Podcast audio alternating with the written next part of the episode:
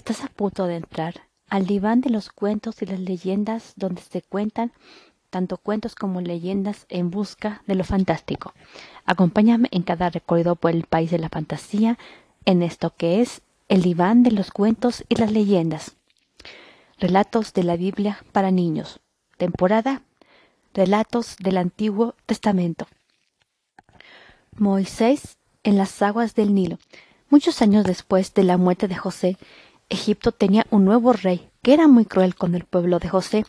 Los hebreos que vivían en Egipto les hacía trabajar como esclavos, les, les, obligaban a fabricar ladrillos de barro para construir grandes ciudades y templos para el rey, y a trabajar en el campo. Los hebreos trabajaban duro desde muy temprano por la mañana hasta muy tarde por la noche, vigilados por los guardias egipcios, y si intentaban descansar, los azotaban. Para entonces ya había tantos hebreos en Egipto que, el rey temía que se rebelaran contra él y le arrebataran el trono. Dictó una nueva ley y ordenó a sus soldados que mataran a todos los bebés hebreos, varones recién nacidos.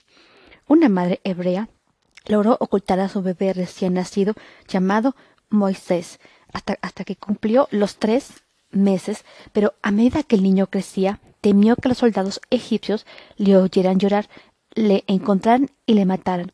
Un día recogió a Moisés y bajó a hurtadillas hasta la orilla del río. Allí tejió un cesto de juncos y cubrió el exterior con, con alquitrán para que el agua no entrase. Cuando terminó de hacerlo, acostó a Moisés en el, en el cesto. Estaba profundamente dormido. Puso, puso, el cesto en el agua con suavidad y el cesto se, se alejó flotando sobre el gran río Nilo. La hermana de Moisés estaba oculta entre los juncos Vio cómo el cesto se alejaba flotando río abajo, lo siguió caminando por la orilla para ver a dónde se, se, dirigía. Un poco más adelante, a lo largo de la orilla, la princesa de Egipto bajó al río a, a, nadar con sus criadas. Vio el cesto flotando sobre el agua entre los juncos. Traed ese cesto aquí, ordenó a una de sus criadas. Esta recogió el cesto y se lo trajo. Cuando la princesa vio al bebé, dijo Debe ser un niño hebreo.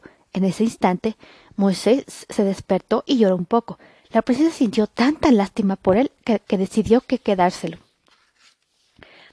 La hermana de Moisés observaba oculta entre los juncos, vio lo que, ocurría y corrió hasta la princesa. ¿Quieres una niñera hebrea para que cuide del bebé? le preguntó. Sí, dijo la princesa. Tráeme una, ordenó. La hermana de Moisés corrió rápidamente hasta donde estaba su madre y le contó lo ocurrido. Después llevó a su madre ante la princesa. Toma este bebé y cuídalo. Te pagaré bien, dijo la princesa. Muy contenta, la madre de Moisés se llevó a su hijo a casa y le cuidó.